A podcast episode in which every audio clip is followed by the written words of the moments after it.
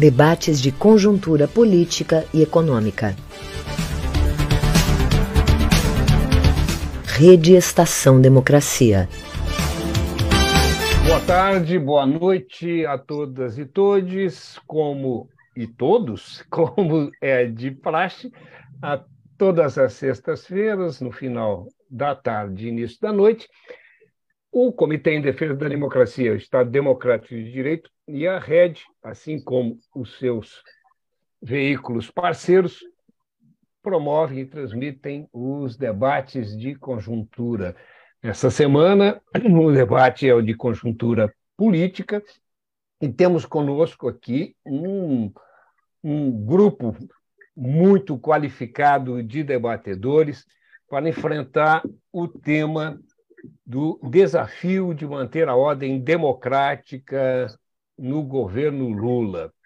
Nesse momento né, que a sociedade civil atravessa, brasileira atravessa, uma escalada de violência e que são claras né, as ameaças de tentativas de golpe é, para impedir a posse e, e, no caso da posse, posterior governo de Luiz Inácio Lula da Silva, é imperioso que a gente enfrente essa discussão, principalmente a discussão da questão da o exercício do poder legítimo e da imposição da ordem democrática é, no exercício do governo.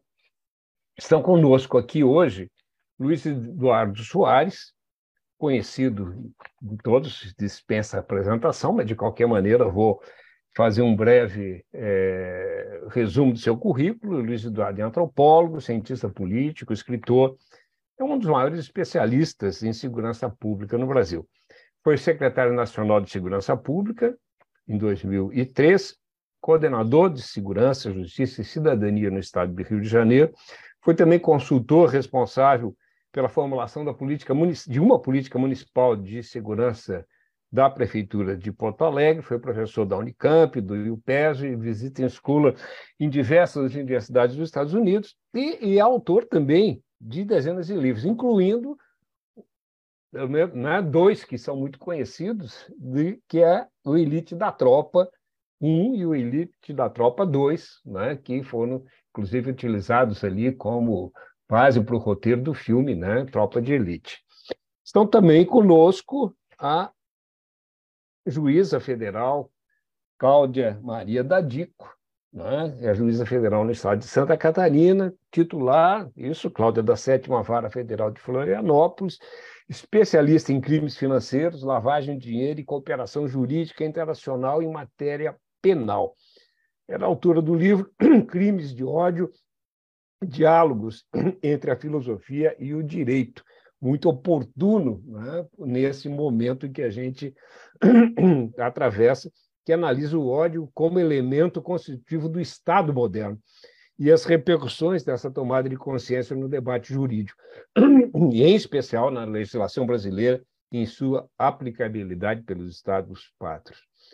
A Cláudia é membro e conselheira da Associação Juízes para a Democracia e também membro da, da Associação Brasileira dos Juristas pela Democracia. Ela é colunista do Brasil de Fato, colaboradora do site da Rede.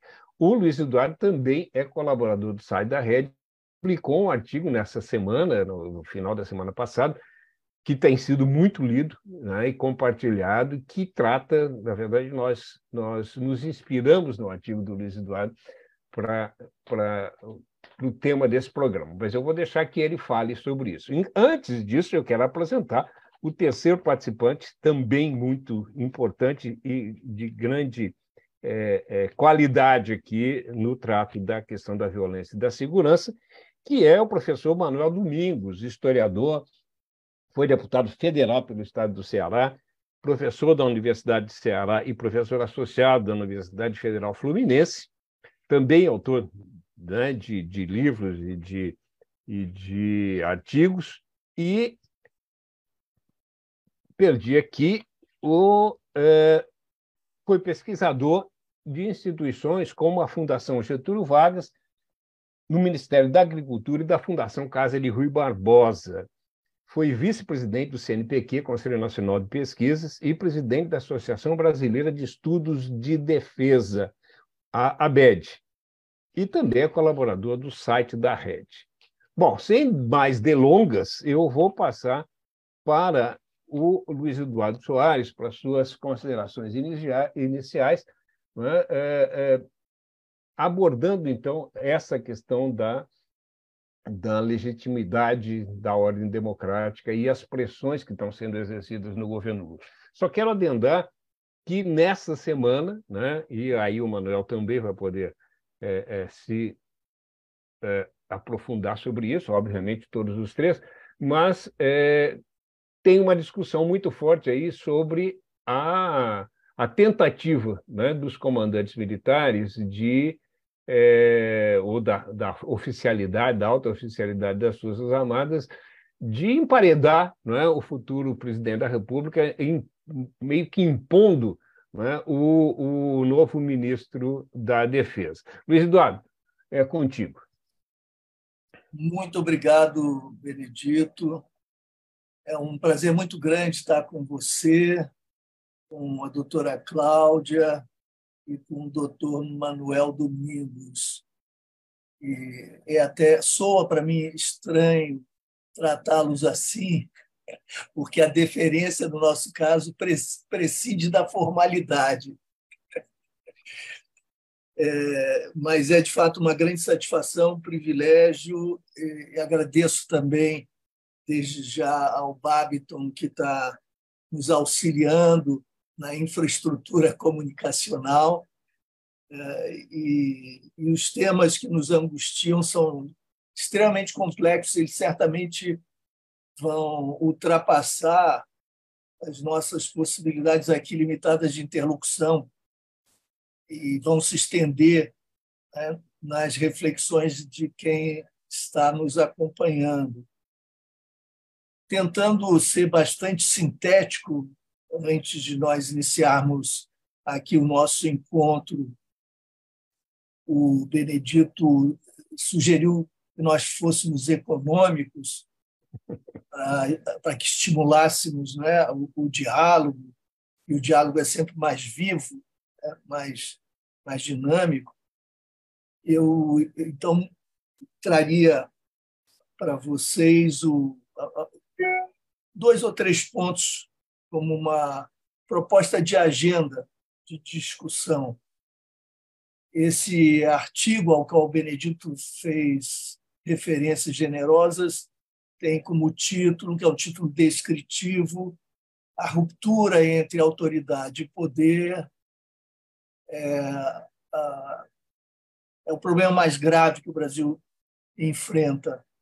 Uma proposição ousada, porque são tantos os problemas gravíssimos que o Brasil enfrenta, é, alguém ter a audácia de identificar o problema prioritário, né, quase que uh, híbris, né, aquela onipotência intelectual que é absolutamente inapropriada. Mas eu acho que há justificativas porque esse é um problema sem cujo enfrentamento os demais não, não serão. E por isso mais grave, não é, não é que substantivamente seria superior, mas ele é pré-condição. Seu equacionamento acaba sendo pré-condição para que os demais problemas, embora críticos, sejam também eles encaminhados. Qual é essa distinção que eu proponho entre autoridade e poder? Não tem nenhuma pretensão aqui conceitual, não é essa a intenção. Eu distingo as duas categorias apenas para efeitos analíticos, para que nós pensemos com mais facilidade e agilidade sobre problemas reais que nos afligem.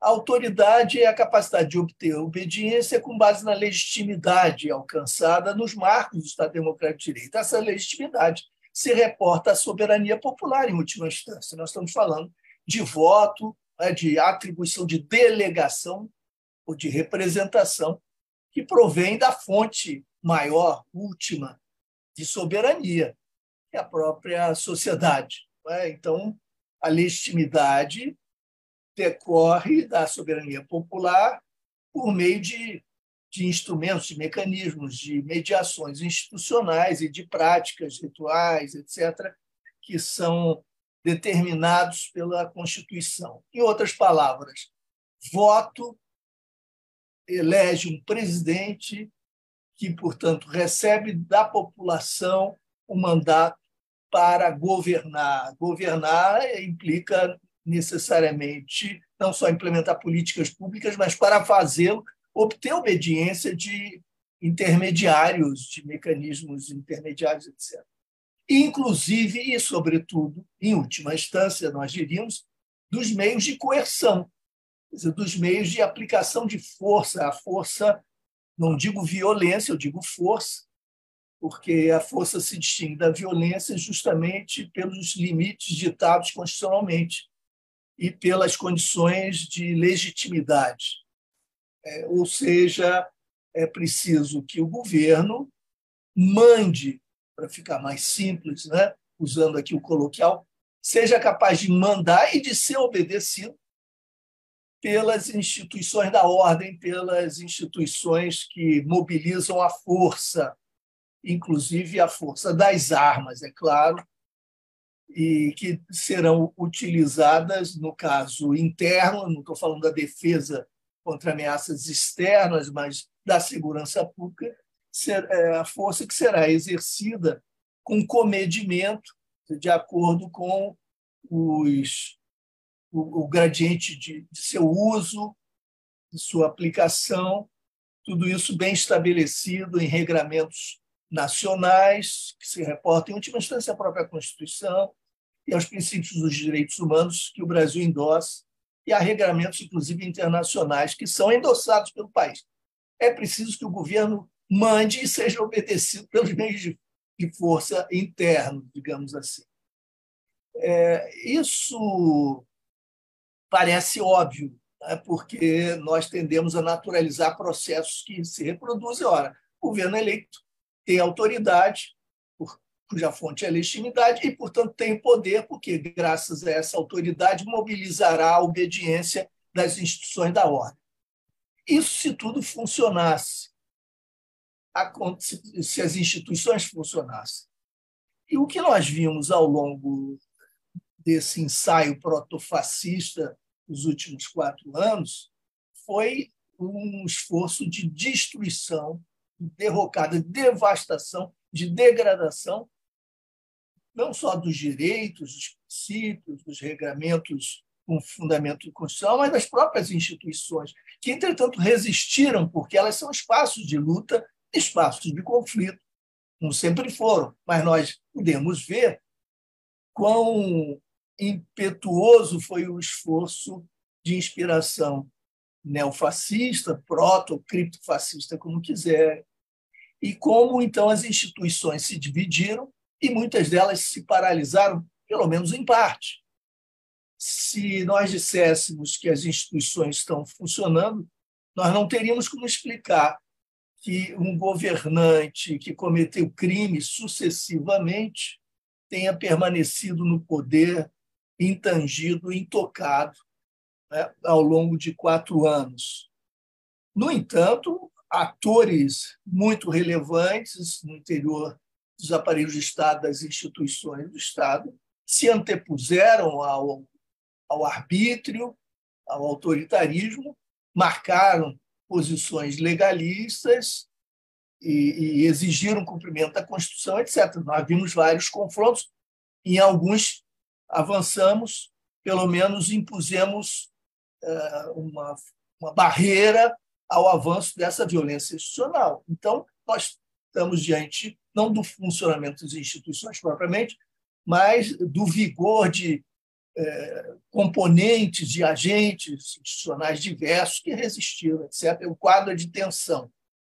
Eu chamo a atenção para me aproximando da conclusão para o seguinte: tomo como exemplo uma experiência que vivi diretamente no estado do Rio de Janeiro e que foi exemplar. A ADPF 635 de 2019. que foi isso? Foi uma decisão do Supremo Tribunal Federal inusitada, original e extraordinariamente importante para nós que lutamos pelos direitos humanos, pelo Estado Democrático de Direito, é, não só no Rio de Janeiro. Foi uma decisão do Supremo que simplesmente exigiu que as forças policiais fluminenses respeitassem a legalidade. Mais até ou menos que a legalidade, o bom senso e o compromisso mínimo com a vida e com aqueles direitos mais elementares né, de incolumidade física e moral a que tem direito todos e todas as cidadãs e as comunidades, portanto, as favelas nas periferias. Nós tivemos no estado do Rio de Janeiro 19.464 mortes provocadas por ações policiais de 2003 a 2021. Nesse ano, nós, em outubro, já chegamos a 1.111 mortes provocadas por ações policiais.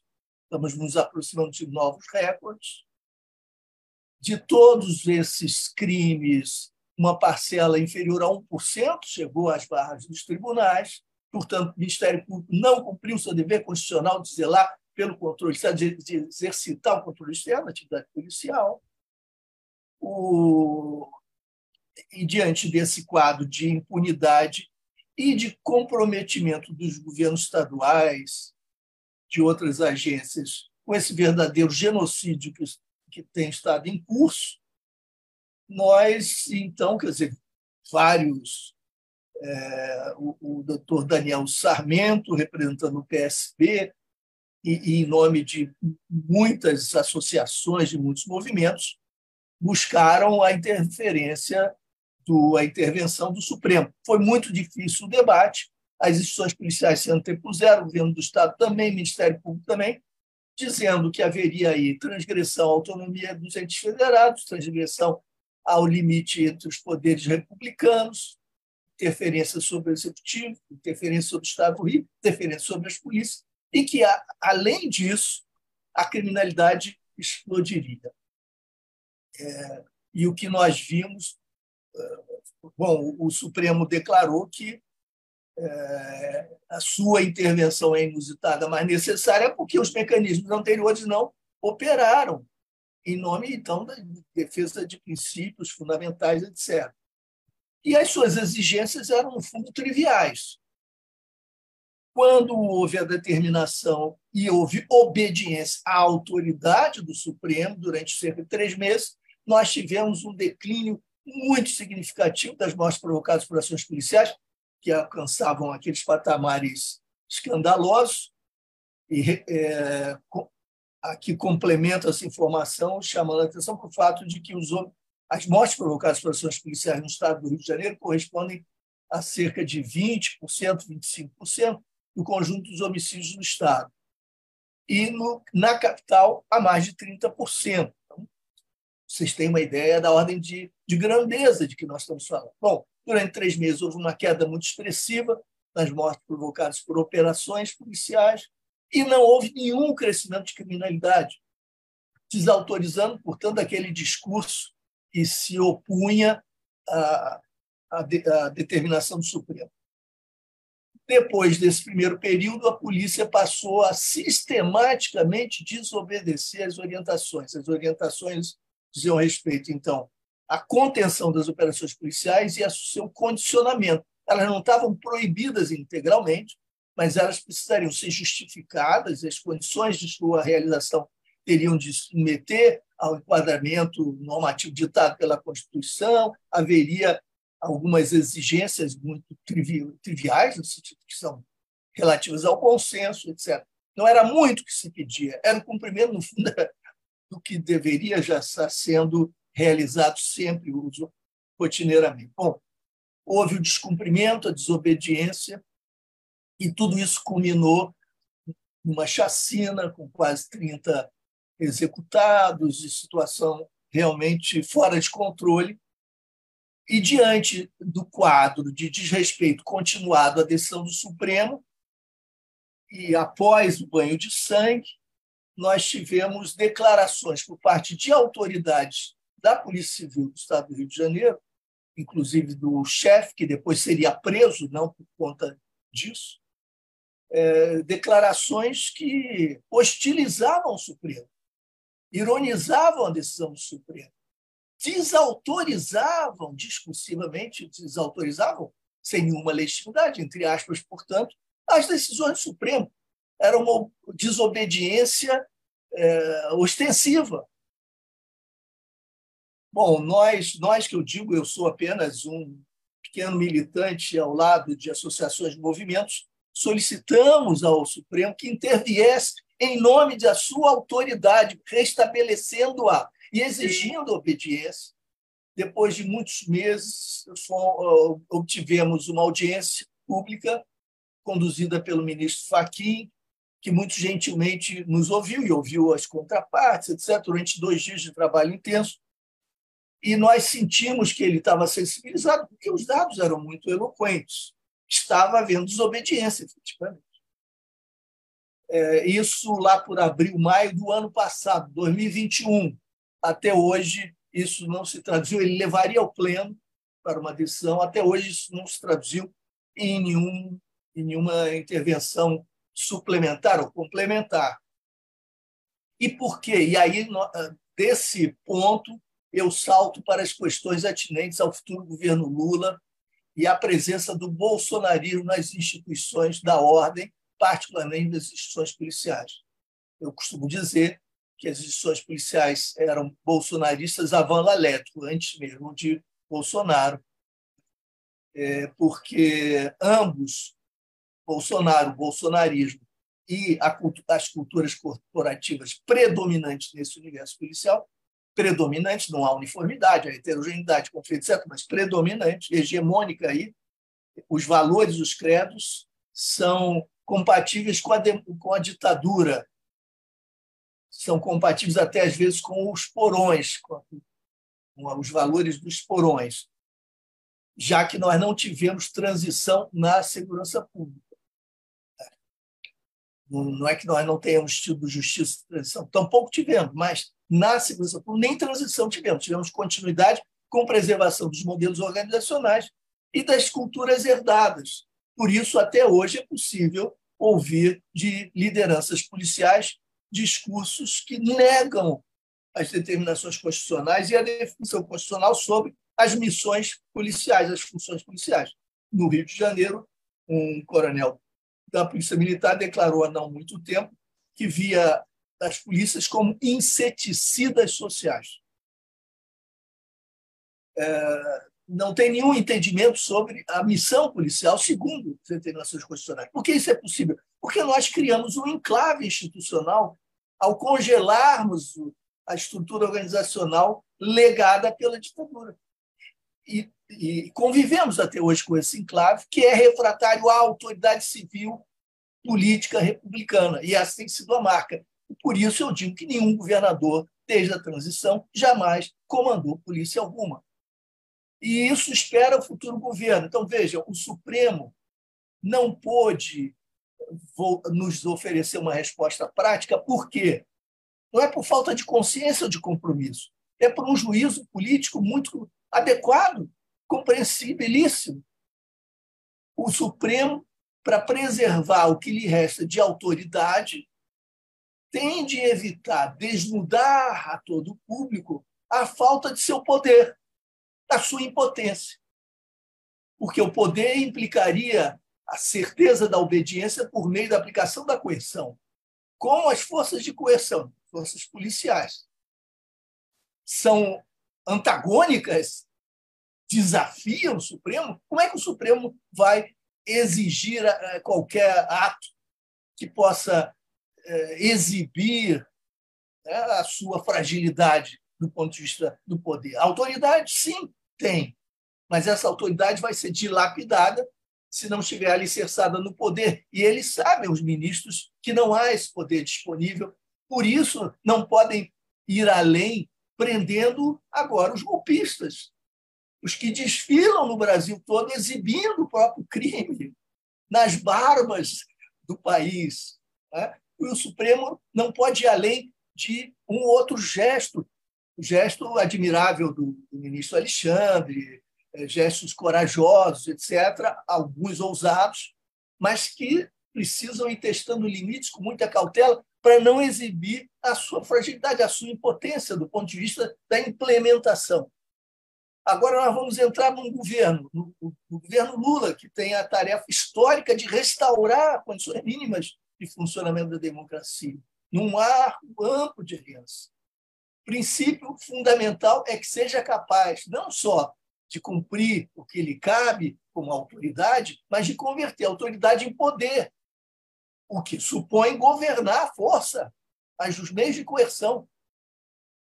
Não falo do, das Forças Armadas, porque não entendo, e aqui nós temos o mestre Manuel Domingos para tratar disso. Provavelmente a doutora Cláudia também é, saberá mais do que eu tratar desse tema. É disso é, que se trata. Bom, trago aqui então algumas reflexões iniciais. Obrigado. Obrigado, Luiz Eduardo. Eu vou passar rapidamente, então, para a é, doutora Maria Cláudia Maria da Dico, tá? que vai. É... Só antes, Cláudia, eu queria é... fazer aqui uma observação. O, o ex-ministro Tasso Genro é... também escreveu um artigo na rede nesse, na sequência, na verdade, ali. Não, não que, tenha, que tenha sido um artigo complementar, ao, intencionalmente complementar ao do Luiz Eduardo, mas, é, é, coincidentemente, ele entrou na sequência é, e que falava né, é, da atuação do, até ele chama Xandão, né, do, do ministro Alexandre de Moraes, e coloca ela como uma atuação exemplar aqui para o restabelecimento da ordem. E hoje, na, na Folha de São Paulo, tem uma charge do Laerte, que é o Lula subindo a rampa do, do palácio e atrás escombros né? É, é, é, um país em ruínas. Né? eu acho que ela ilustra muito bem o momento que nós vivemos. Então, eu passo para ti. Eu, antes do esclarecimento, nós estamos usando hoje, para os nossos ouvintes, leitores, assistentes, que nós estamos hoje usando uma outra plataforma. por questões técnicas, foi impossível utilizar o StreamYard, então, o visual está diferente, está sem a, a, marca, sem o lettering, tá? mas preferimos fazer dessa maneira a perder a qualidade dos nossos é, debatedores aqui. Doutora Cláudia, por favor, a palavra é tua. Então, vamos lá. Bem, boa noite, então, para quem está nos assistindo nessa transmissão, bom dia, boa tarde para quem assistir depois. Queria agradecer, então, aqui a oportunidade que foi dada aqui pelo Tadeu, né, de estar participando desse debate qualificadíssimo, né, de estar aqui dividindo a bancada com o Luiz Eduardo Soares, com o Manuel Domingos, para mim é uma grande honra. E depois da apresentação feita aqui pelo Luiz Eduardo, é, eu acredito que eu não tenho muito o que acrescentar, porque eu não poderia concordar mais com a avaliação feita por ele, que realmente assim nós estamos numa conjuntura em que as instituições, né, como um todo, mas principalmente o poder judiciário aí representado pelo Supremo Tribunal Federal está realmente padecendo dessa grande crise, né, da tensão entre o exercício de uma autoridade despida, desprovida de poder, né? e isso pelas várias razões aqui apontadas pelo Luiz Eduardo. Então, a minha fala vem no sentido de uh, concordar integralmente com ele, né? E tentar aqui só, então, uh, colocar mais algumas questões para exatamente confirmar, né? Esse momento muito grave e muito preocupante que nós estamos atravessando, né? Não obstante a gente venha de um processo eleitoral cheio de percalços, mas que a duras penas a vontade popular conseguiu efetivamente se afirmar, né? Nós estamos aí diante de um outro momento que se afigura muito perigoso do ponto de vista do jogo das instituições, da normalidade democrática. Né? Então, essa avaliação feita pelo Luiz Eduardo, eu acho que pode servir de base, de reflexão e como um estabelecimento de agendas para o enfrentamento dessas questões muito graves. Eu queria lembrar que, do ponto de vista do, né, eu, eu como do meu local de fala, vamos dizer, de integrante, né, do, do Poder Judiciário, essa angústia, muitas vezes, que nós uh, enfrentamos, né, pelo fato de sermos um poder, ter, termos a qualificação de agente de poder, né, somos tidos como agente de poder, mas, no entanto, é um poder desarmado, é um poder né, desprovido de uma coerção própria, né, para fazer valer as decisões. Essas decisões têm que ser muitas vezes cumpridas por outras instâncias aí dentro do jogo da democracia. Uh, Para que nós tenhamos, então, esse poder né, efetivo, é necessário, como bem uh, ressaltou aqui Luiz Eduardo, né, a, a, autoridade, né, que esse poder venha né, junto efetivamente com uma uh, noção de autoridade. E essa autoridade vem por sua vez, da legitimidade. A legitimidade aqui dada pela soberania popular ou uma pretensão de legitimidade. Isso dentro de democracias, porque ao longo do tempo, né, e ao longo da história, essa pretensão de legitimidade ela foi oferida aí de outras esferas, né? A gente já teve pretensões de legitimidade vindas né, aí de uma confusão com a religião, com a moral, com os costumes, em outras formas de organização social, mas nós estamos efetivamente numa democracia e, portanto, essa pretensão de legitimidade ela tem que vir necessariamente da racionalidade democrática, né? Então, ela, ela tem que necessariamente vir de uma racionalidade. E tudo que nós estamos vendo atualmente né, é tudo menos uma racionalidade parece realmente que a gente está num momento, né? Como o, o Supremo muitas vezes declarou, né, na, na ADPF uh, uh, do, do sistema carcerário, na ADPF das operações policiais, enfim, um estado de coisas inconstitucional, parece que nós estamos num estado de coisas irracional, né? porque efetivamente por onde se olhe, a gente tem aí né, essa, uh, uh, essa catarse coletiva que parece que invadiu a, a, né, as redes sociais, mas saiu das redes sociais e se tornou agora né, um, um teatro macabro né, na frente aí dos, uh, dos quartéis e nas ocupações das estradas, enfim. Então, a gente está tendo essa irracionalidade e o questionamento da autoridade do Poder Judiciário em bases igualmente irracionais, né? E isso nada mais é do que um traço, efetivamente, dos vários fascismos, né? O fascismo ele se apresenta como um, um, um, um como um fundamento fundado, né, numa, numa base irracional, né, na manipulação de afetos, né, de afetos uh, políticos na circulação desses afetos. E isso não quer dizer que o Poder Judiciário vá funcionar mal também num estado de coisas irracional. O Poder Judiciário acaba, às vezes, se acomodando, né? como bem demonstra, por exemplo, o Poder Judiciário no Terceiro Reich. Não quer dizer que o Poder Judiciário não funcione bem nas ditaduras ou nas autocracias. Ele acaba se acomodando, mas a sua pretensão de legitimidade vai vir então de outras bases, né? De bases aí ditadas por outras por outros critérios, né? A gente também presenciou na história recente aqui do Brasil o poder judiciário funcionando plenamente na ditadura militar, né? Conseguia apenas assegurar alguns direitos quando ele funcionava em algumas brechas, né? Em alguns algumas nesgas, vamos dizer assim, de poder, mas no geral ele atuava como um, um, agente confirmador ali uh, dos projetos políticos da ditadura.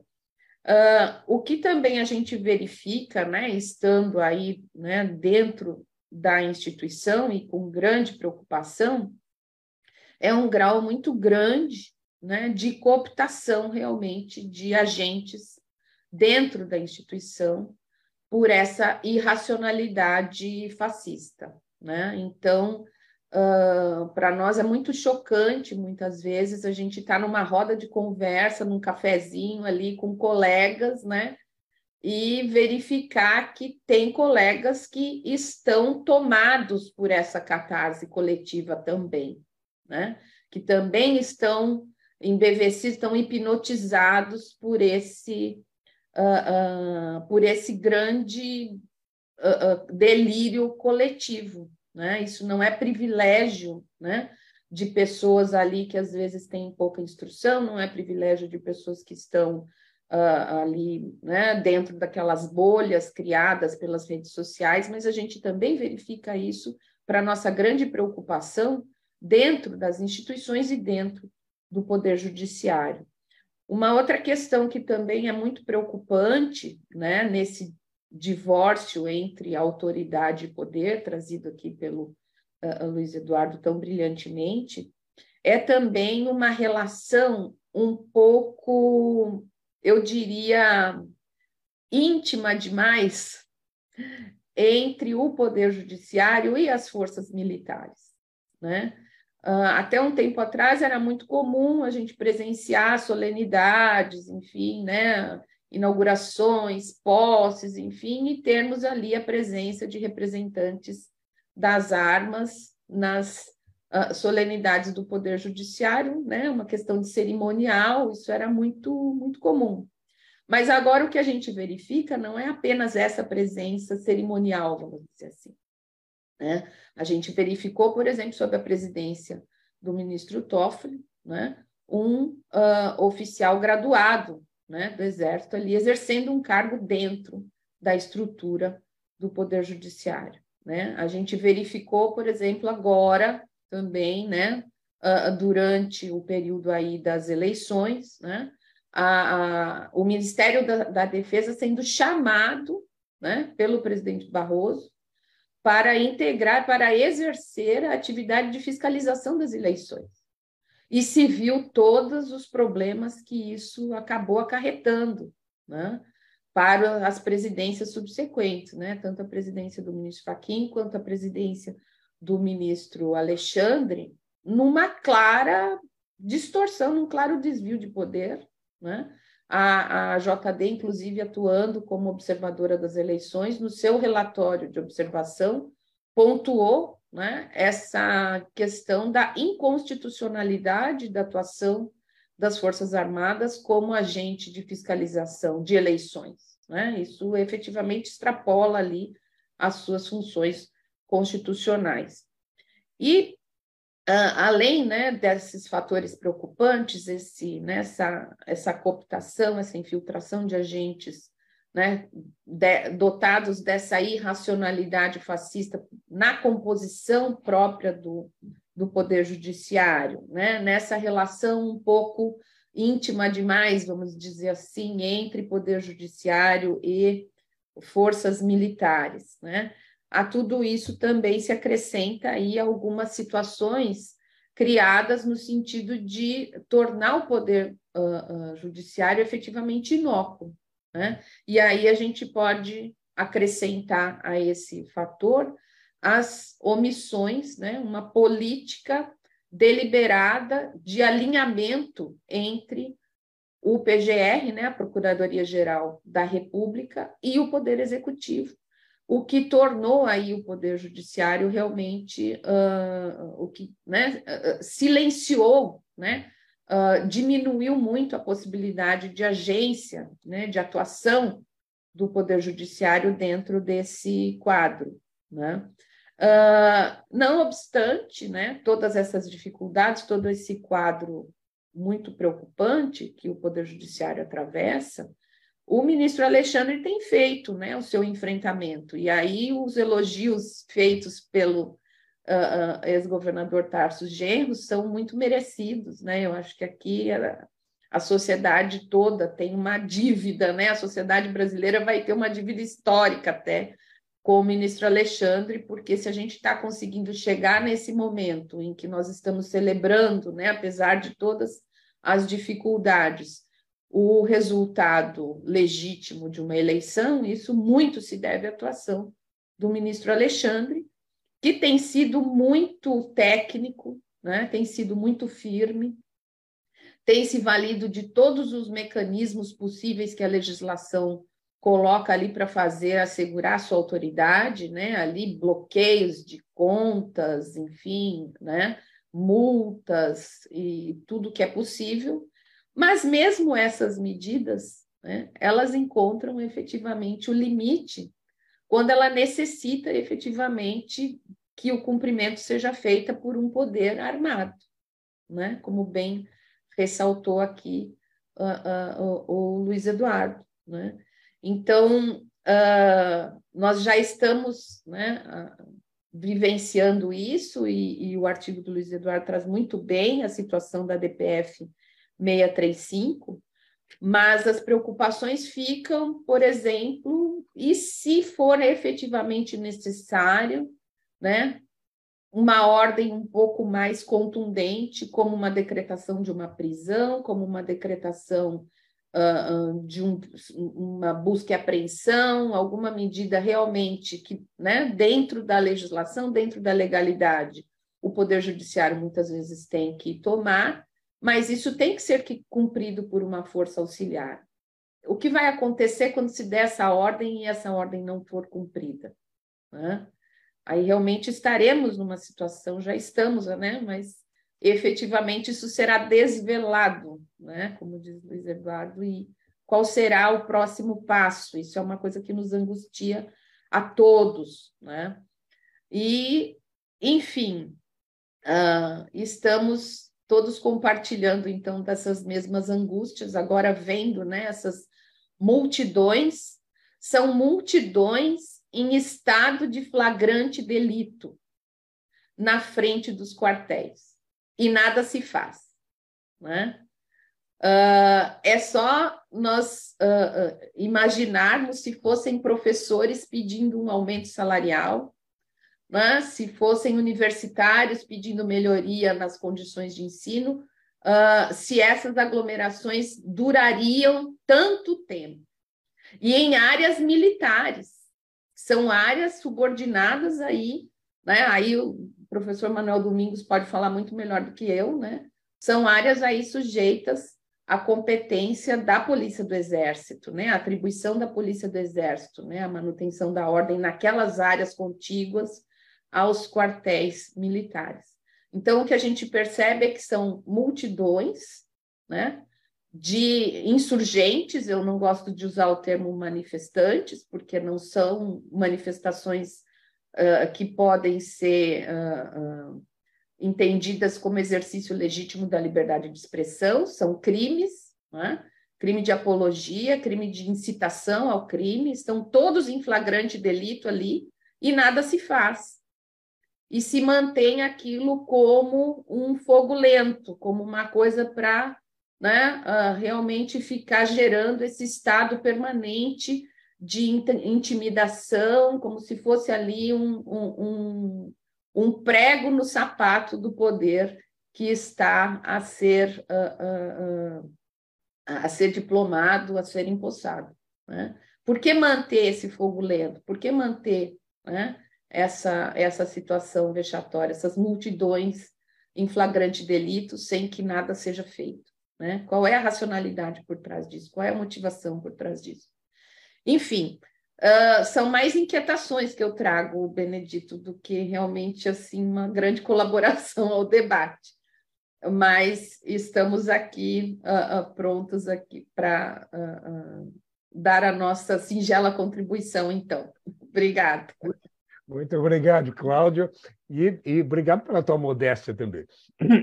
É, bom, quem sabe o Manuel nos responde algumas coisas aqui, inclusive do que, da, da, da fala final da Cláudia, né? Quer dizer, a Cláudia diz por que essas pessoas estão na frente dos quartéis e os quartéis não fazem nada, né? O, os comandantes não fazem nada. É, há uma, uma insurgência, de fato, né? uma insubordinação a, a ordem, uma tentativa de, de, né, de, de rompimento da ordem legítima, é, sob a complacência aí, né, dos é, o silêncio, né, vamos dizer assim, o silêncio é, incitatório do presidente da República e a complacência já quase que, que explícita né, dos comandantes militares. É, Para coroar isso, acho que essa semana né, se explicitou, como eu já disse no início, uma, uma enorme pressão dos, é, dos setores militares, dos comandos militares sobre é, a comissão de transição, né, a equipe de transição do novo governo e a indicação é, do novo é, ministro da, é, da Segurança. Da, da, desculpe, da. da é, como é que é? Não da é da defesa. segurança? Da defesa. Da defesa. Manuel, a palavra é tua. É, Benedito, um, um prazer é, lhe rever, como sempre. É, encontrar o Luiz Eduardo é sempre muito bom e, e conhecer a, a doutora Cláudia é também um privilégio. É, gratíssimo pela oportunidade. Acho que Luiz Eduardo, é, mais uma vez, é, foi ao centro da, das angústias nacionais e dos impasses. É, ele revelou uh, o contraditório entre a, o fundamento da democracia, que é a autoridade legítima, pagada, e a, e a força, a força do Estado. Quando eu digo força do Estado, eu incluo os instrumentos de coerção né, os instrumentos de dissuasão é, externa. Não há uma distinção clara entre polícia e exército no Brasil. O exército sempre é, viveu desde ao longo de sua história essa essa, essa duplicidade, esse distúrbio de personalidade que é entre exercer a força contra os cidadãos e exercer a força é, é, diante do, do, do, do, estrangeiro, do inimigo estrangeiro.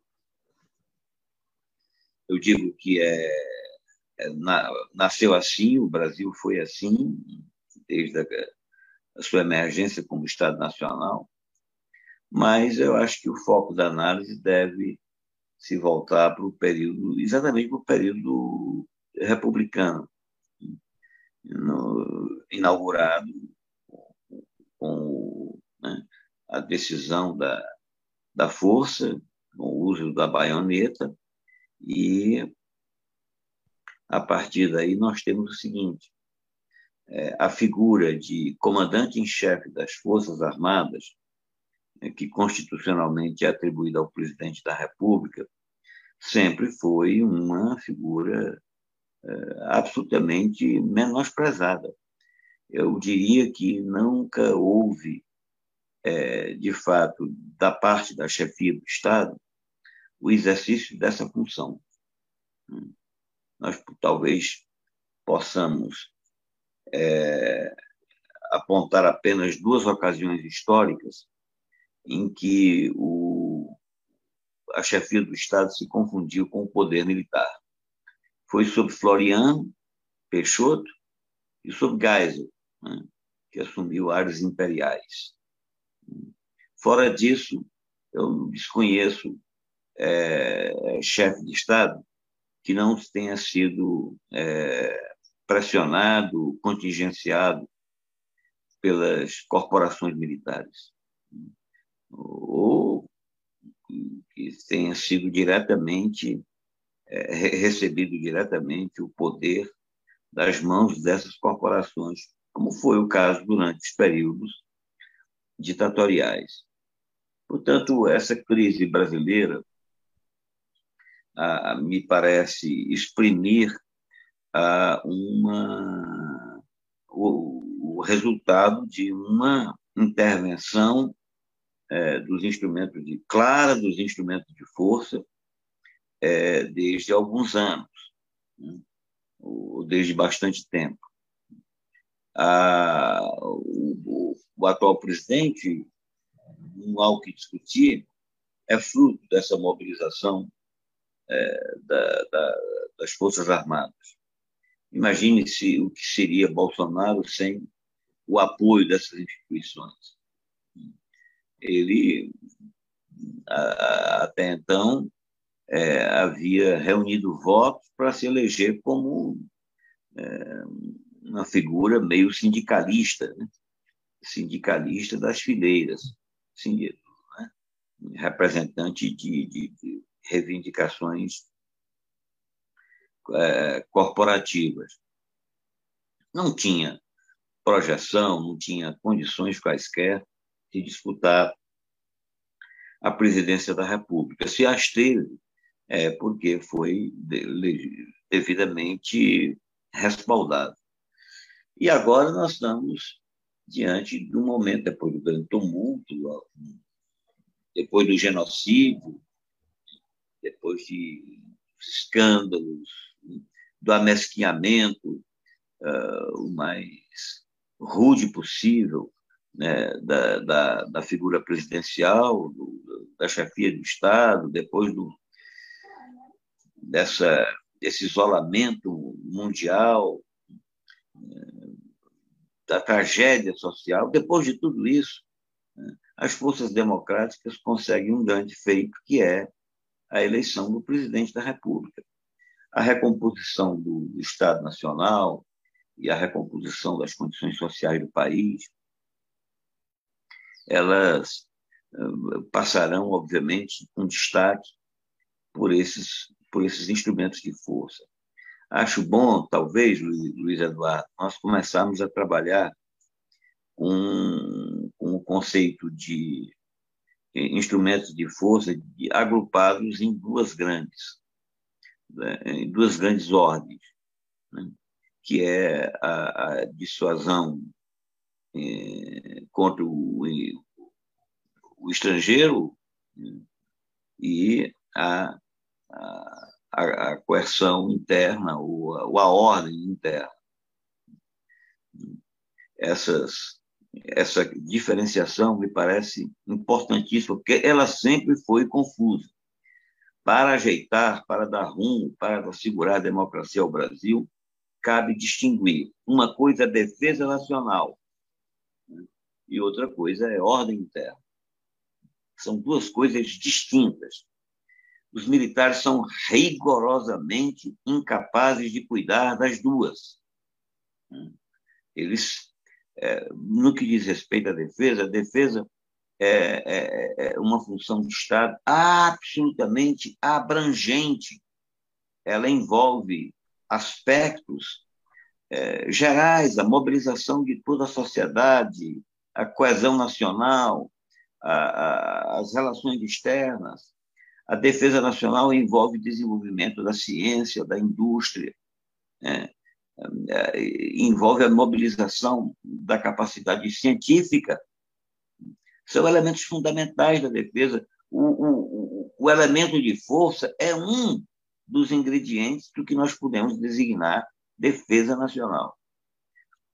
Acredito eu que a complexidade é, se estende para os órgãos de segurança, Luiz Eduardo. Você sabe disso muito bem. Né?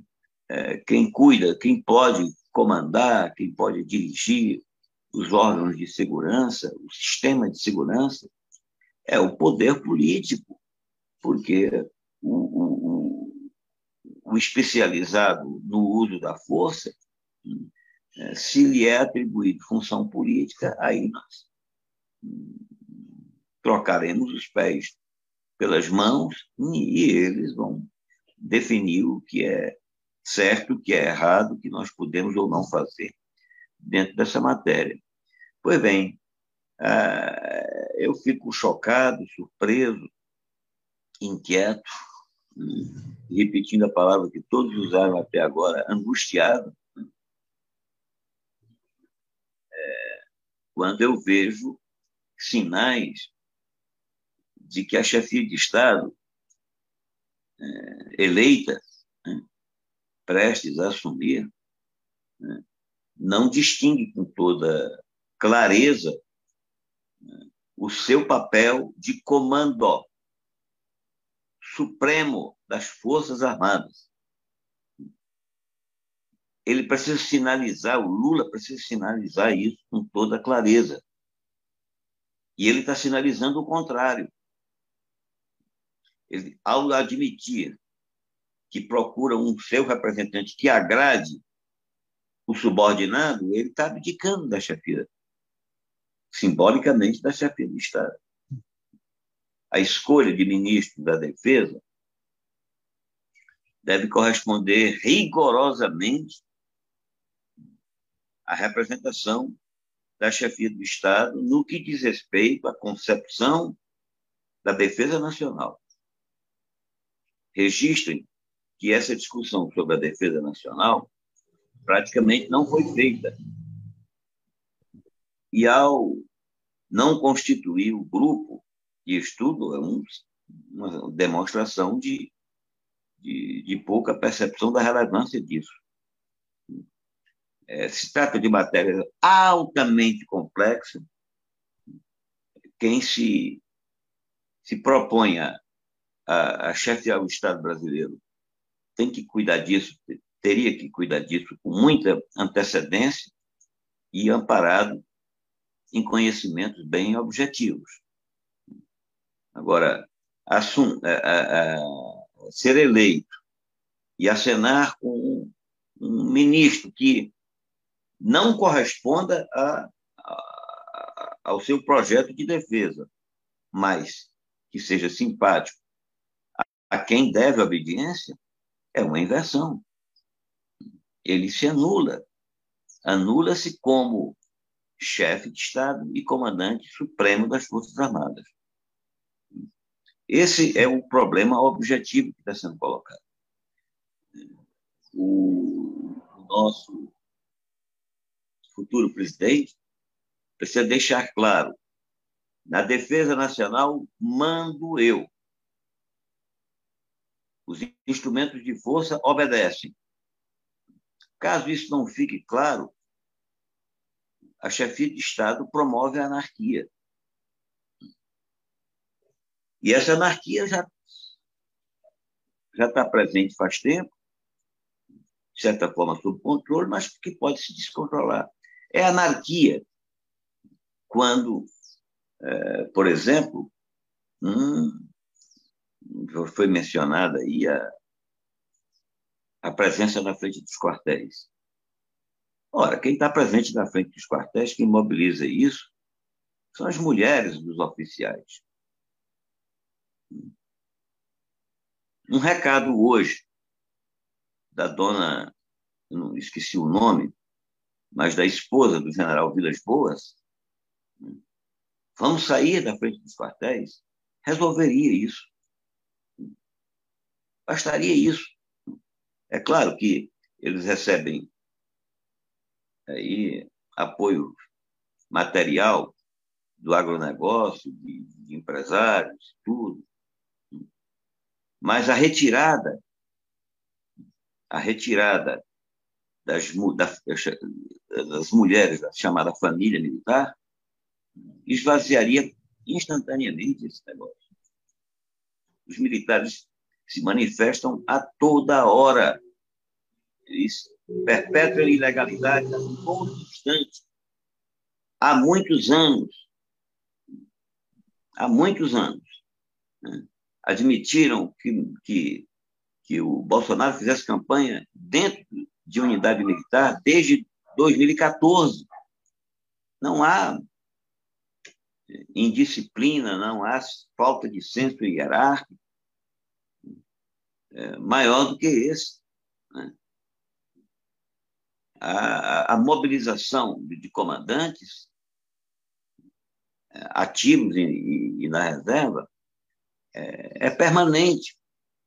Há que se pôr um basta nisso, do contrário, o governo estará fadado a se ajoelhar ou a ser bloqueado, a trabalhar ajoelhado ou a, ou a não trabalhar, a ser descartado.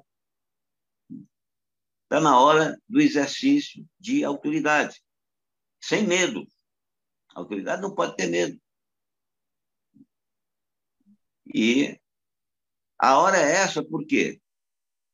Porque Lula foi aprovado pela maioria e está respaldado por uma, um apoio internacional indiscutível. É uma hora também propícia porque a sociedade cobra decência, cobra comportamento digno das Forças Armadas. Nunca teve na história da República uma soma de charges de motivações deletérias da imagem das Forças Armadas. Está na hora de colocar pingos nos is. Não se trata aqui de, de, de, de confrontar é, com corporações de confronto com corporações militares. Não se trata disso. Não se trata sequer de exigir cobrança de malfeitos do passado. Se trata de exigir cumprimento de missões. A chefia do Estado tem que designar missões. Militar sem missão é árvore, é ave sem rumo. Aí ele passa a pensar qualquer coisa. Naturalmente, o, o agrupamento armado já se vê como superior. E é superior. Objetivamente é superior. Né? O político armado é superior ao político desarmado. Né? Agora, se ele não recebe missões, ele vai fazer de tudo. Ele vai dizer qualquer coisa inclusive atuar contra o seu chefe. É a primeira. O Lula, ao permitir que saia notícias na imprensa, ou que alguém se manifeste, que algum militar manifeste, prazer ou desprazer, contentamento ou aborrecimento com o seu mandatário junto à defesa, ele está se anulando. E o militar está perpetrando um crime de desobediência. Militar não tem que dar opinião sobre o Ministério da Defesa. A defesa é muito, muito, muito mais ampla do que os negócios, do que seriam os negócios militares. É preciso fazer essa distinção. Assuntos corporativos são assuntos corporativos. Eles integram a defesa, eles não substituem, eles não representam a defesa. Repetindo, a defesa é alguma coisa muito mais ampla. Não dá para a defesa entrar no rateio partidário. Assim também, julgo eu, não daria para segurança pública entrar no rateio partidário. É grave erro é, deixar funções estratégicas de tanta relevância como defesa, segurança, inteligência, é, política externa, em discussão de rateio partidário, aí é o enfraquecimento da chefia e a perpetuação de uma situação de é, instabilidade democrática e de falseamento das instituições republicanas. Falei demais, me desculpe, né? Mas... Manuel, muito obrigado. Não, eu acho que foi equitativa a, a distribuição do tempo. Tá? É, eu quero me despedir agora dos telespectadores da TV Caxias, canal 14 da NET Claro, e convidá-los, aqueles que quiserem, a acompanhar continua acompanhando o nosso debate nos, eh, nas redes sociais da própria TV Caxias ou nas redes sociais e no site do, da rede, Rede Estação Democracia. Aliás, todos podem eh, acessar esse, esse programa pelo site e pelas redes sociais a qualquer momento. Nós, eh, feito, feito o intervalo, então retomamos aqui a, a, o nosso debate e eu queria trazer é, algumas questões assim bem concretas. Né? O, tanto o Luiz Eduardo quanto, quanto é, o, o, Manuel e a própria é, Cláudia também né, colocaram a questão da dificuldade aqui da, é, o, o da, da, do embate entre chefia de Estado e poder militar. Né? É, o Luiz Eduardo falou que os governadores estavam nunca nunca foram de fato chefes né, da, das das forças é, policiais, né? e o Manuel vai além, né? fala que os próprios chefes de Estado no Brasil foram reféns sempre do poder militar. E, e a Cláudia nos, nos, lembra aqui, Cláudia, eu me lembrei, é, fala em delírio coletivo, né? e eu me lembrei aqui da fala do ministro é, é, Mendes, né? É, é, Gilberto, né? Não, como é que é? Ih, tô, Gilmar, tô Gilmar Mendes. Gilmar Mendes, né? É, eu sou terrível para nomes, tá? Eu sempre faço essas confusões todas. É, que nos, nos falou de, de uma dissonância cognitiva, foi esse o conceito né, que ele utilizou. É,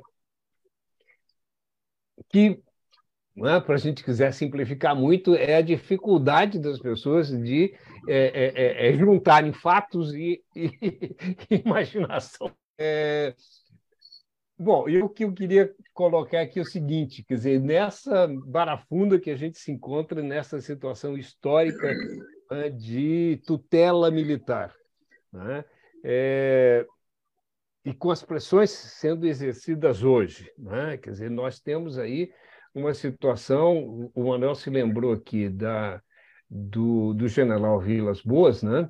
que foi uma pessoa que, é, é, tudo indica, foi a pessoa-chave.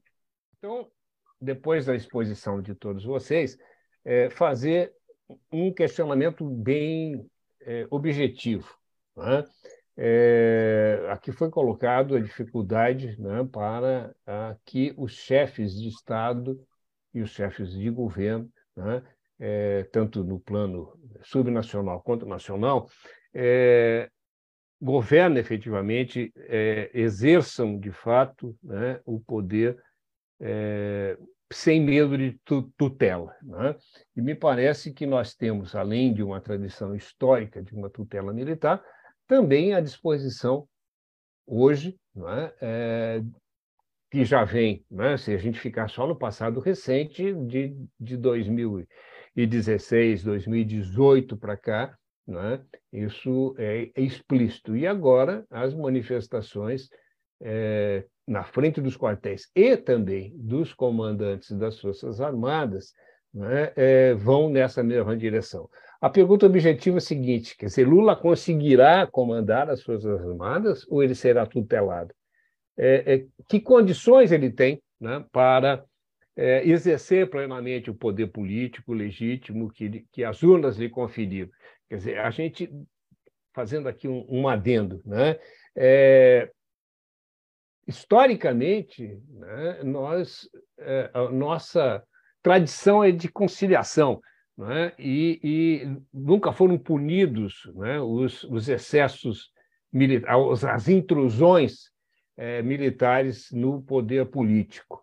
Né? Teríamos condições hoje, Lula teria condições hoje de fazer esse, esse é, exercício pleno é, do poder político? Luiz Eduardo, passo para ti.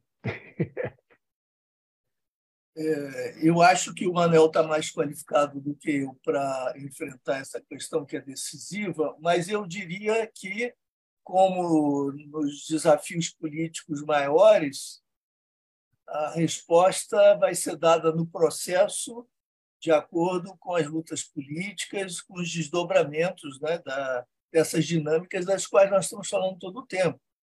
Eu acho que não há possibilidade de definir com segurança esse futuro, de fazer uma previsão segura. O que se pode fazer é estabelecer condições né, a partir da reflexão.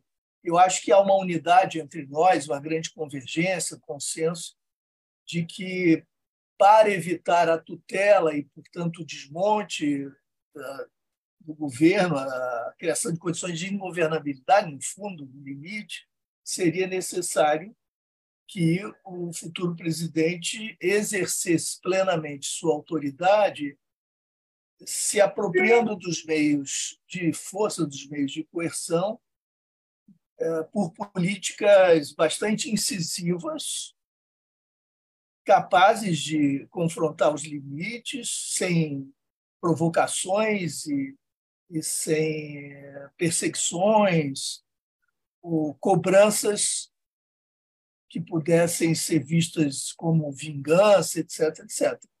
Não se trata eh, propriamente de discutir os malfeitos, como disse Manuel, porque essa é uma questão da justiça. Se trata de criar condições de governabilidade plena, ou seja, de exercício do poder, transformando a autoridade legítima e legitimamente conquistada nas urnas, que provém da, da, da soberania popular, em é, aplicabilidade né, das políticas públicas e das decisões, capacidade de obtenção de obediência, etc. É, seria preciso, portanto, que o futuro presidente adotasse uma linha muito clara que evidenciasse sua disposição de exercer sua autoridade e, portanto, pleno poder, transformando a autoridade em poder. Acho que isso está em linha com o que Manuel acabava de dizer. Portanto, acho que esse futuro está aberto, depende da, do caminho político a seguir desde já. E eu lembro que o governo vai ser muito difícil, correlação de força é muito complicada, mas talvez o momento fundamental seja o momento zero, tempo zero, seja o momento inaugural. Maquiavel dizia isso com toda clareza. Né? O mal deve ser feito de imediato e o bem aos poucos. Ele queria dizer o gasto de capital político até o limite da sua viabilidade teria de aproveitar a oportunidade em que eh, há mais espaço para essa afirmação.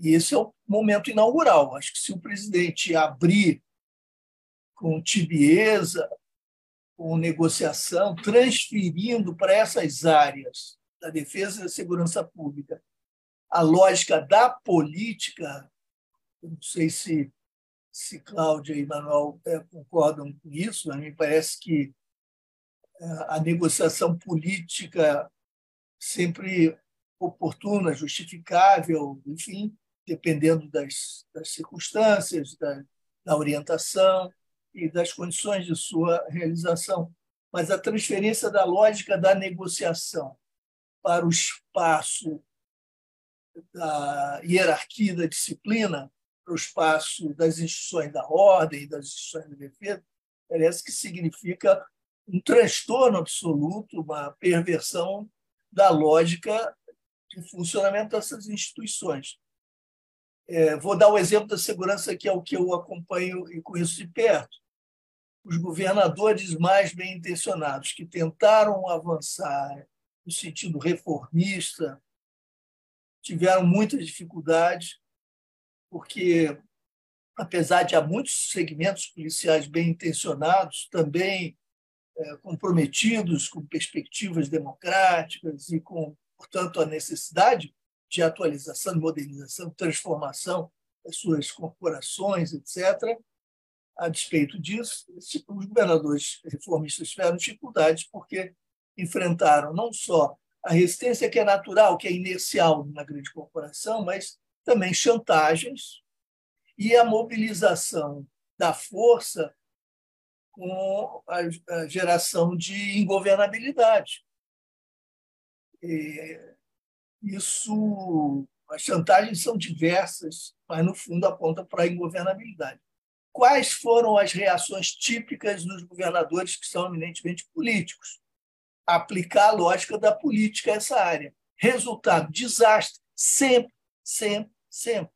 E quando eu tive a oportunidade, o privilégio de ser ouvido por esses governadores, eu modestamente chamei a atenção respeito devido para esse risco. E as respostas eram sempre as mesmas. Né?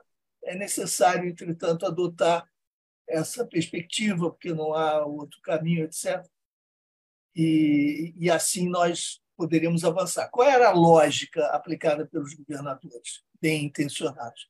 Eu vou compactuar com, a, digamos, as forças hegemônicas na política interna corporativa, vou negociar com elas, valorizá-las, de alguma maneira tentar cooptá-las, porque assim elas estão próximas, fazem menos mal e seguem a nossa linha, seguem a nossa orientação. O que, que aconteceu? Os governadores foram cooptados, foram orientados, foram dirigidos e foram submetidos. E depois que se inaugura esse tipo de equação, não há mais volta, que as condições aí para o retorno são muito mais difíceis do que eram originalmente. Luiz Eduardo, posso pegar, pegar um gancho aqui e fazer uma provocação aqui para o Manuel. Manuel, o. Só o... me permita, Benedito, sim, sim. Permita só uma palavra para ir passarmos para o Manuel.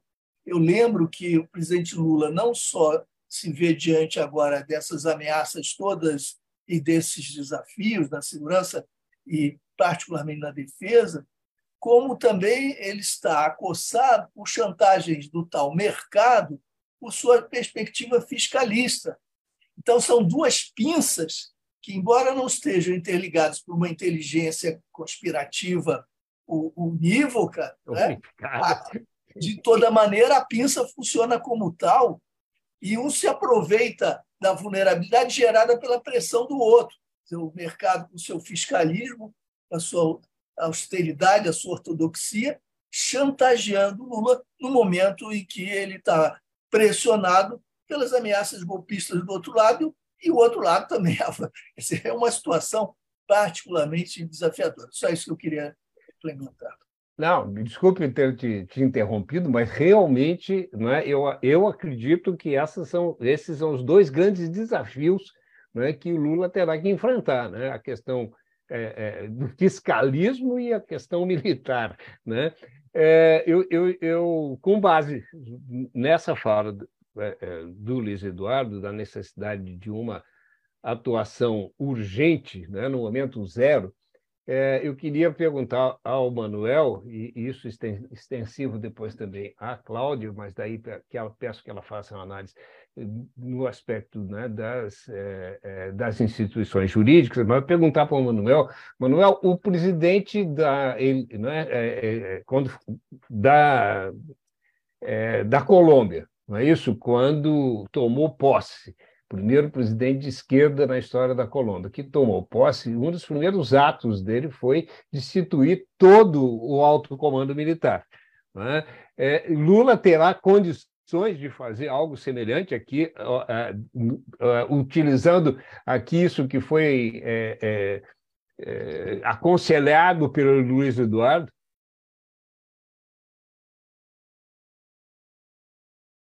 eu acho que a, a comparação é incabível. O sistema é, militar colombiano ele tem uma situação muito, muito distinta. Por outro lado, não creio que tal atitude é, seja mais relevante, ou tenha sequer relevância mesmo. A relevância que tem, a, a, a, respondendo à sua pergunta, primeira, as, as condições de, de, de, de, de Lula chefiar as Forças Armadas e, portanto, é, garantir a democracia, é, eu lhe digo, ele tem, são, não é fácil, mas ele tem condições. Eu já, inclusive, levantei alguns elementos para isso. Antes de, de reafirmá-los, eu gostaria de enfatizar: ou faz isso, ou não governará. Ou faz isso, ou risca de ser apiado, reproduzindo a continuando a rotina histórica. E a forma correta é atribuir missões. Militar, eu disse, aguarda missão. Não dê missão a ele, que ele atribui a própria missão e, e sobrepuja a chefia. E o mundo eh, define é, o mundo já está definindo a missão. Qual é a missão? Nós temos que nos preparar urgentemente, sem perda de tempo, para dissuadir é, estrangeiro agressivo. As tarefas são imensas. Nos prepararmos para a guerra cibernética, termos autonomia na produção de armas e equipamentos, termos uma redistribuição de efetivos compatível com uma concepção de defesa nacional que não seja essa de enfrentamento de vizinhos, costurar alianças, parcerias objetivas no campo da defesa, mobilizar o sistema produtivo nacional. São tarefas gigantescas, eu diria, tarefas históricas nunca realizadas como diz, o Lula gosta de dizer, pela primeira vez na história, né? É, Nunca antes vez, na história desse país. É, cabe aí o chamamento aos comandantes. Comandantes, precisamos ter autonomia no escudo de mísseis. Comandantes, precisamos ter defesa cibernética para ontem. Se não atribuir missões, ficará ao léu. Eles vão cuidar de urna eletrônica, sabe? Eles vão cuidar de furar poço, ou construir estradas, furar poço artesiano, construir estradas, vão cuidar de tudo, de praticar assistência social.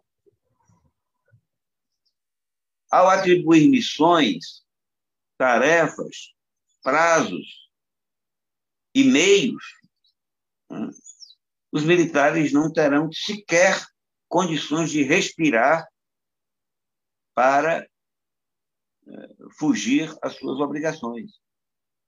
Mas, Manuel, deixa, Agora... deixa, deixa eu te fazer uma pergunta aqui. É, é, no, no, no, governo, nos governos Lula anteriores, eu acho que em parte do governo Dilma, é, havia um projeto em desenvolvimento do submarino nacional, o submarino atômico, e de mísseis.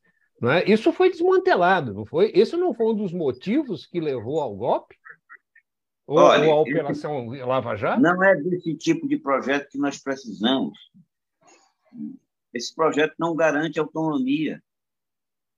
Nós, é, esse submarino, ou qualquer outro, outro equipamento é, que não seja de absoluto domínio da tecnologia brasileira, né, ele é, é uma, uma barca furada. O Brasil não tem condições de dissuadir potência estrangeira. Não tem condições. Cobrar dos generais. Né? Isso é fundamental. Nós precisamos fechar os escritórios? É, militares no exterior e criarmos escritórios hum, de entendimento com a indústria nacional, a capacidade científica nacional. Sabe?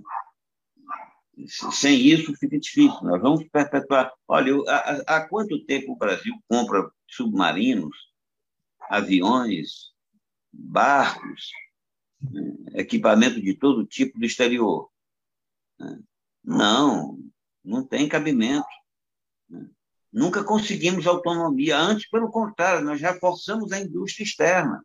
Nós reforçamos as potências que poderão, que, que hegemônicas.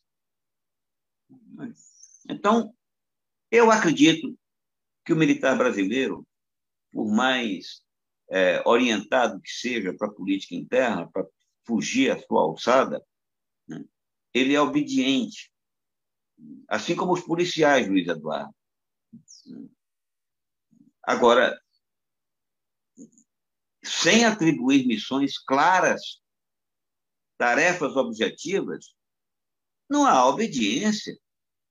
Quando Lula disse, é, eu atendi as Forças Armadas, o presidente não tem que atender Forças Armadas. Forças Armadas têm que atender o presidente. Lula não, como todos os outros presidentes, chefes de Estado, não comandaram, não, não captaram o sentido de comando supremo das Forças Armadas.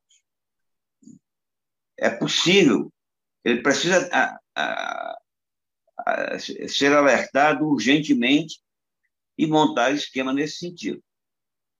Ele precisa assumir, assumir que é comandante em chefe. Comandante em chefe ordena, não dialoga sequer. Diálogo é para política, diálogo é para diplomacia. Para o militar, se trata de dever, de obediência. O político desarmado não tem condições de diálogo com político armado. Isso não é, não, é, é fora de senso. A condição do militar é a da hierarquia, disciplina, obediência. Do contrário, ele se desqualifica para é, cumprir seu, seu, o, o desígnio que o Estado formalmente lhe atribui. Por isso, respondendo e concluindo, há condições, sim. Depende do presidente da República. Diversas circunstâncias são favoráveis. Né? O exercício do mando, nesse momento, é fundamental. Está atrás de ministro da Defesa que tenha boas relações em TCU, isso não tem coisa nenhuma a ver com defesa. Ele se descredencia como chefe supremo das Forças Armadas. Isso é problema dele. Se há pendências aí, irregularidades a serem resolvidas no TCU, e isso for definir a escolha de, de, ministro, aí eu não vejo futuro aí eu vejo o pior dos mundos. Eu vejo a, a, a absoluta instabilidade, a baderna, a falta de respeito, a falta de, de hierarquia. Eu vejo o tumulto e o colapso da democracia. Obrigado, Manuel, apesar da tua a, a abordagem sombria, né? mas eu acho que o alerta é muito é importante. É esperançosa, é esperançosa, não é sombria é esperançosa. Agora, não há outro caminho. Diante dos militares, ou você exerce o mando, ou então eles mandam. Eu quero pegar esse gancho com, com a Cláudia. É, é, é, Cláudia, a, questão né, do diálogo é muito importante na política. Né? O, o, o, o Manuel fala aqui corretamente, enfaticamente, que na relação né, é, nas relações hierárquicas, o que manda é, é, é, é, é a ordem, né, a imposição da ordem. Eu queria saber, o meio, o meio judiciário, né, o poder judiciário, também é um poder que se, que se pauta pela ordem, pela ordem jurídica. Não é? é mas não tem essa. o, o, o presidente da República não tem essa é, é, esse poder de ingerência, pelo contrário, são poderes autônomos, né? diferente das Forças Armadas, que são subordinadas. Qual. qual é, é, é bom, mas nós vimos né, nos anos recentes que, que o próprio. O próprio hoje o presidente eleito né, e ex-presidente da República foi, foi submetido a lawfare, não é? e, e do qual participou, inclusive, o próprio Supremo. Não é? que depois reviu suas posições. Quer dizer, a, como, é que, como é que tu vê esse ambiente? A, a, como é que está o clima? A, a, de fato, né, o Lula terá, ele foi recebido agora pelos, pelos ministros, né, mas há resistências muito fortes ainda que se sabe dentro do, do, do meio do judiciário. Como é que tu lê essa, essa situação? É, eu gostaria de usar a imagem evocada aqui pelo Luiz Eduardo, quando ele fala das pinças, né? Então, por um lado está a pinça do mercado, por outro lado está a pinça aí do, do poder armado, né, do poder militar, das insatisfações, enfim. E eu diria que tem uma pinça que está assim armada, mas que está prestes, tem um potencial de também se somar a essas duas pinças, que é realmente a questão do poder judiciário, né? Porque uh, uh, esse processo sofrido pelo presidente Lula, né, que o retirou ali do pleito de 2018, né? E também a chancela do Poder Judiciário, a chancela do Supremo ao golpe sofrido pela presidenta Dilma mostram a potencialidade do Poder Judiciário de realmente atuar como instrumento daquilo que a gente chama hoje em dia de guerras híbridas. Né? Não é um privilégio do Brasil, né? Isso já aconteceu também em outros países, né? Principalmente aqui na América Latina, nós temos vários exemplos. E o que se passa é que, apesar, né, de o presidente Lula ter tido essa, uh, essa grande virada, né, de jogo, né, ele ter sido reabilitado, ele ter sido esse processo ter sido ali de certa forma revertido pelo Supremo Tribunal Federal, a verdade é que, daquele processo de 2018, fatos escandalosos né, ficaram sem qualquer tipo de responsabilização, seja responsabilização administrativa, civil, penal, né? É, eu acredito que aí o ministro Gilmar Mendes foi muito feliz quando ele usou a expressão o maior escândalo judicial da história. Então, o maior escândalo judicial da história são muitos fatos. Eu trago um fato apenas que eu acho que é muito elucidativo, né? O juiz Sérgio Moro já tendo aceito o convite para atuar como ministro da Justiça da chapa Bolsonaro Mourão, ele já havia aceitado o convite feito né, pelo Paulo Guedes naquele momento a eleição acontecendo e ele libera, a, a, torna pública a delação do ex-ministro Palocci. Isso é um escândalo, né? É um escândalo e isso nunca foi, né? Se tentou várias vezes ali algum tipo de responsabilização, todas elas uh, fracassaram, ele não foi responsabilizado nem no CNJ, nem na corregedoria do TF4, nem numa responsabilização civil, enfim, nada, né?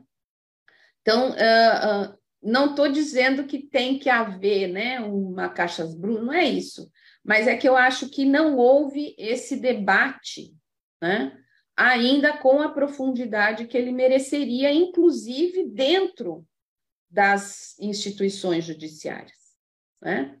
O TRF4, quando se pronuncia a palavra lawfare dentro do, né, é um tema totalmente tabu, não se fala nisso, né? Não há condições ainda para se falar nisso. E, e se não há condições para se falar nisso, né, a gente pode presumir que talvez ainda haja condições para que isso seja repetido, né?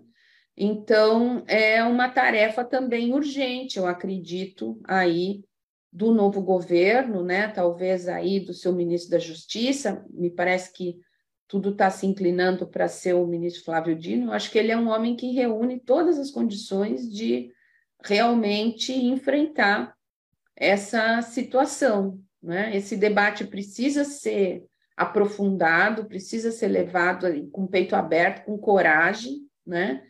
É preciso de instrumentos, né?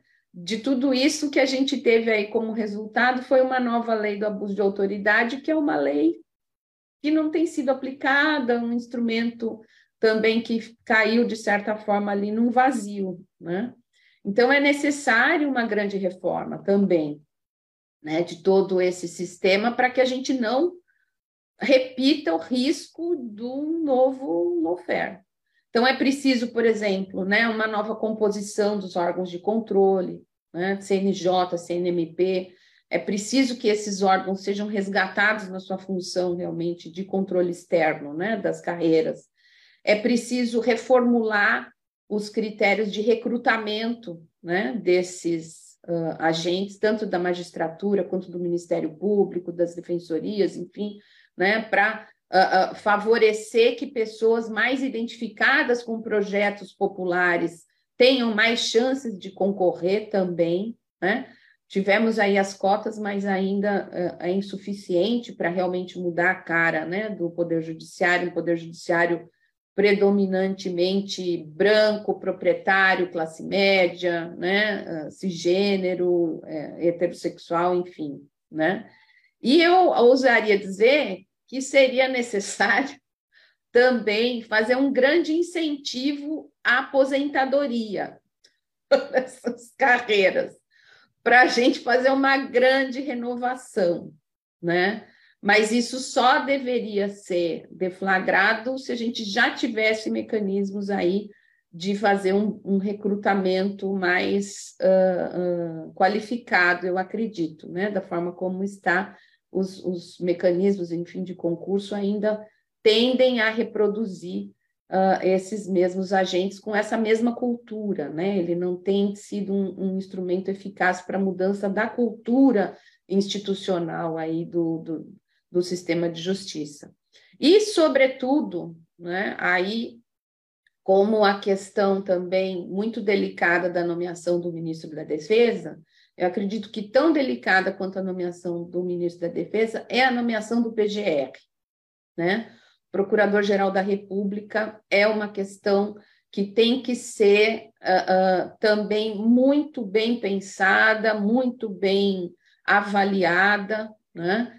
porque, de fato, assim, a tendência republicana seria de seguir a lista tríplice, mas a carreira do Ministério Público Federal é uma carreira predominantemente hostil ao poder que está colocado agora. Então, a, né, aí vai haver um impasse, né? Vai haver um impasse logo ali, porque em breve o biênio uh, de Augusto Aras também vai estar se esgotando, né? Então tudo isso são talvez as dificuldades, né, do das instituições judiciárias, do sistema de justiça, elas estejam talvez para o segundo dia, mas não para o primeiro dia, como as questões do Ministério da Defesa mas esse segundo dia é um compromisso inadiável e o presidente Lula tem que pensar em todas essas questões. Obrigado, Cláudia. Bom, como todos nós vemos e entendemos, é, os desafios são imensos. Né? É, o trabalho de reconstrução dos escombros do Estado e da sociedade brasileira é, é será imenso. Né? e os desafios colocados ao novo governo é, são, são é, árduos. É? E, quando o programa é bom, né, a gente quer sempre mais. Né? Acontece que nós já estouramos o nosso tempo. Eu vou pedir, fazer uma rodada final, vou pedir que vocês, em cinco minutos, façam as suas considerações finais e se despeçam, para que a gente, depois o Pablo vai ter um trabalho para editar isso, porque hoje o programa está sendo gravado, tivemos mil percalços, né? não da participação é, dos convidados, mas problemas técnicos, é? então vamos ter que cuidar disso também. Já agradeço ao Babito o trabalho dele, paciencioso, né? antes e depois do programa. É, eu passo para o Luiz Eduardo, vamos seguir a ordem. É, né, primeira. Só tenho a, agradecer e começo mencionando o nosso Babiton, sem cuja sabedoria técnica e sua paciência, esse enquanto não teria sido possível. Agradeço a você, Benedito, pela iniciativa e pelo convite e foi um privilégio ouvir a Cláudia e o Manuel, sempre fontes de inspiração, de reflexão.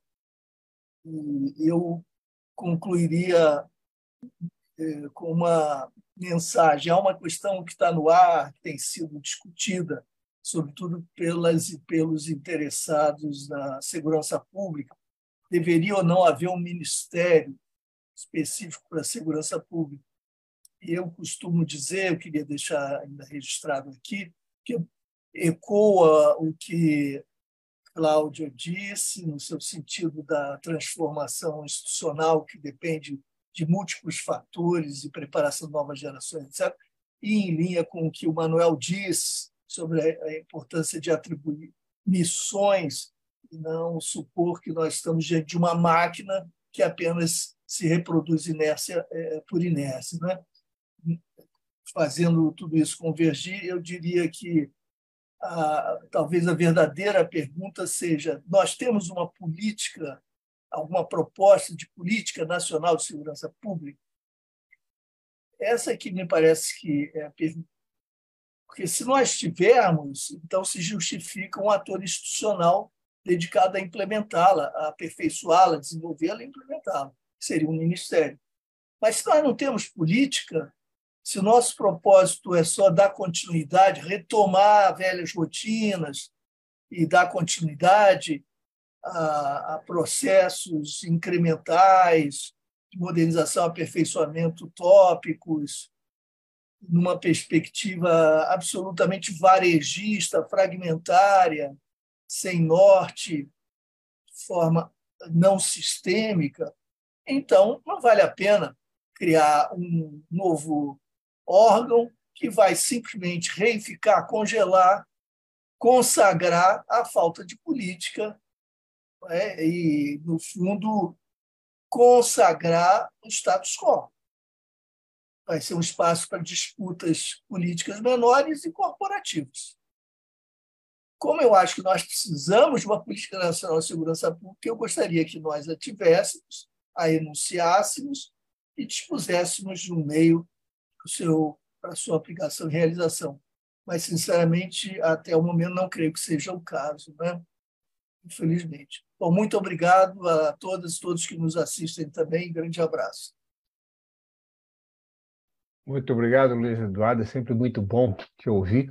Eu passo para o Manuel. Vamos deixar a, a Cláudia encerrar com a sua presença feminina. É, Manuel, contigo. Olha, eu, eu parto do, da seguinte ideia. A, essa campanha política ela foi muito despolitizada, no sentido de que os grandes temas né, é, não foram devidamente aprofundados. Né? É, o embate contra as fake news, uma campanha muito doida, esse embate contra as fake news, essa coisa toda, sabe? A, a, é, não, não houve Teve muito fisiologismo também, inclusive práticas da Primeira República, né, nesse processo eleitoral. Então, enfim, diante da, da, da, fragilidade do debate político, que formasse essa cultura mais avançada de defesa da democracia, temas cruciais ficaram de lado, como o judiciário, como o, o, as Forças Armadas, o problema da segurança e tantos outros. Agora, eu comungo, eu, eu, eu defendo que, ah, mesmo não havendo, Luiz Eduardo, uma, um projeto de segurança pública, eu defendo a criação do Ministério da Segurança Pública. Né, e lamentarei muito se Lula não cumprir esse ponto programático, porque é, em se criando o ministério se favorecerá a condição de termos uma política, sabe? E temos uma política. E mais, a associação entre segurança pública e defesa nacional, ela é completa. Não havendo política de segurança pública, é, faltará uma perna fundamental a uma nova concepção de defesa. E concluo, finalmente, me dirigindo mais a Cláudia. Cláudia, eu adorei lhe conhecer. É, e te pergunto: não é necessário resposta agora, fica aí como um ponto aí para, quem sabe, conversas futuras e, reflexão, e reflexões. Não é vergonhoso, assintoso, acachapante a, o homem, a corporação armada, dizer que quer sinergia com a justiça? Que sinergia é essa que pode haver entre uma força armada e uma força desarmada.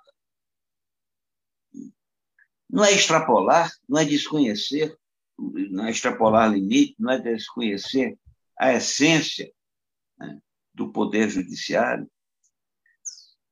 Um abraço para todo mundo, muitíssimo obrigado pela ocasião. Babiton, valeu por tudo e até a próxima.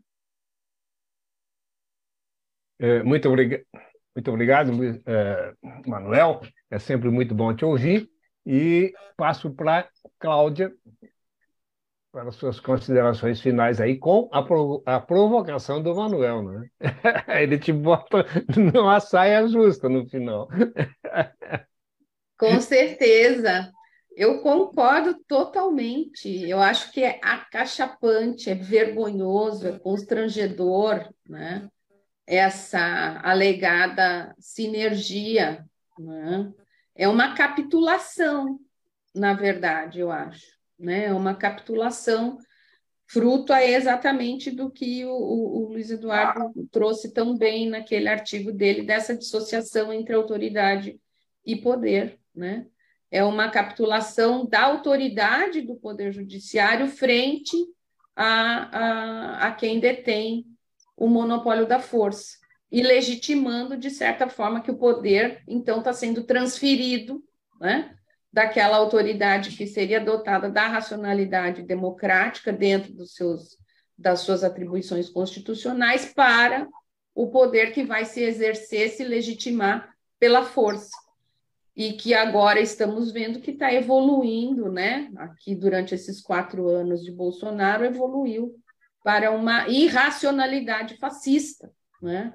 e tivemos aí esses resultados tão desastrosos, né? O, o genocídio, tivemos aí a, a, a, destruição da Amazônia, o extermínio de povos indígenas, a perpetuação da, da necropolítica em relação às populações uh, negras, enfim, é um, realmente é, um, é, é uma renúncia, né? É uma renúncia autorizada de um poder que foi uh, legitimamente uh, dado pela força da, da Constituição.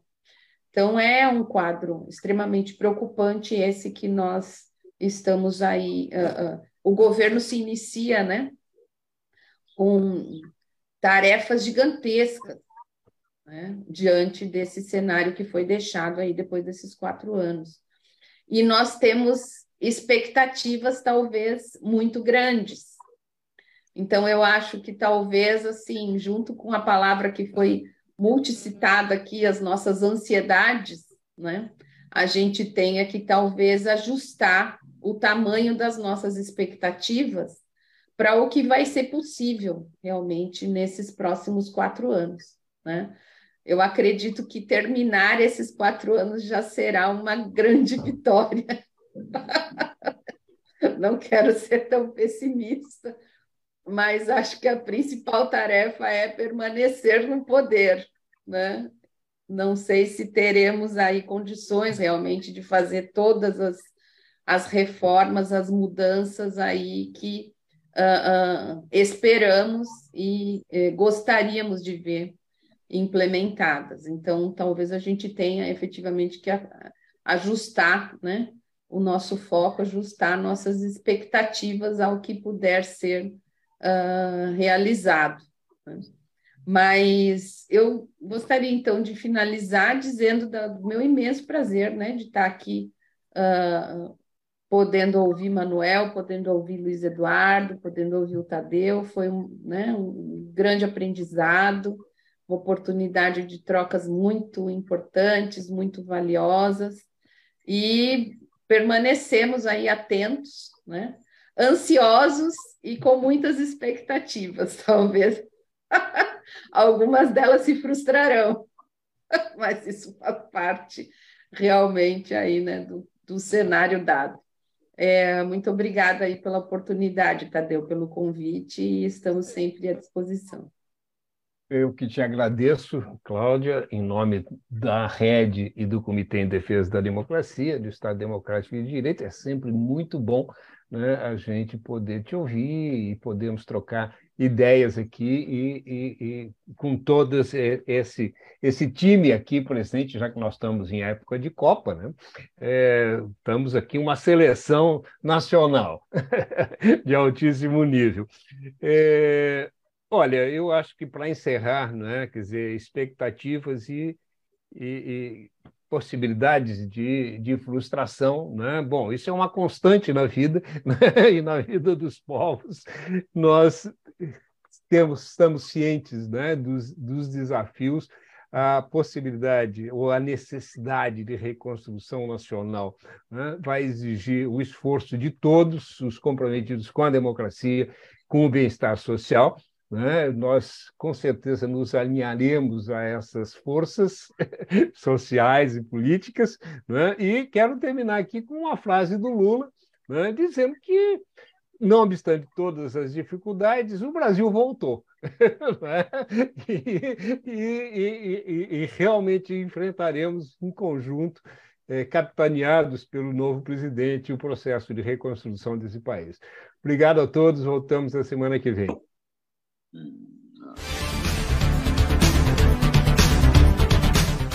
Debates de conjuntura política e econômica. Rede Estação Democracia.